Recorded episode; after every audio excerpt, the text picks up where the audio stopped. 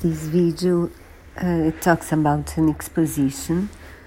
Will be at MASP, and, on, and the artist is Degas, who was a, a Paris sculptor, especially who, in some of his most famous uh, works, is on dancers, classical dancers young girls that then used to dance classical music.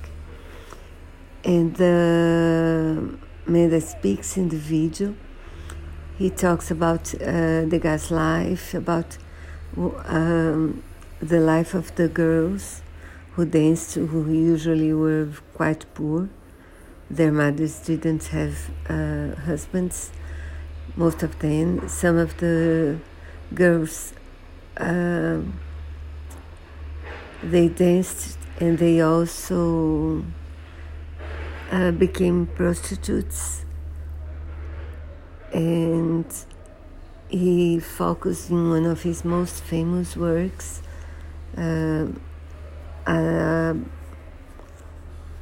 a bailarina a dancer 14 years old.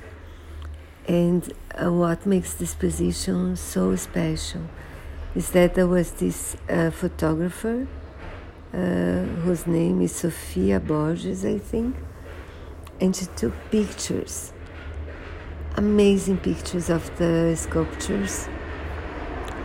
And it seems that they are, the exposition is very interesting in the way they, they combine uh, the sculptures and the photographs.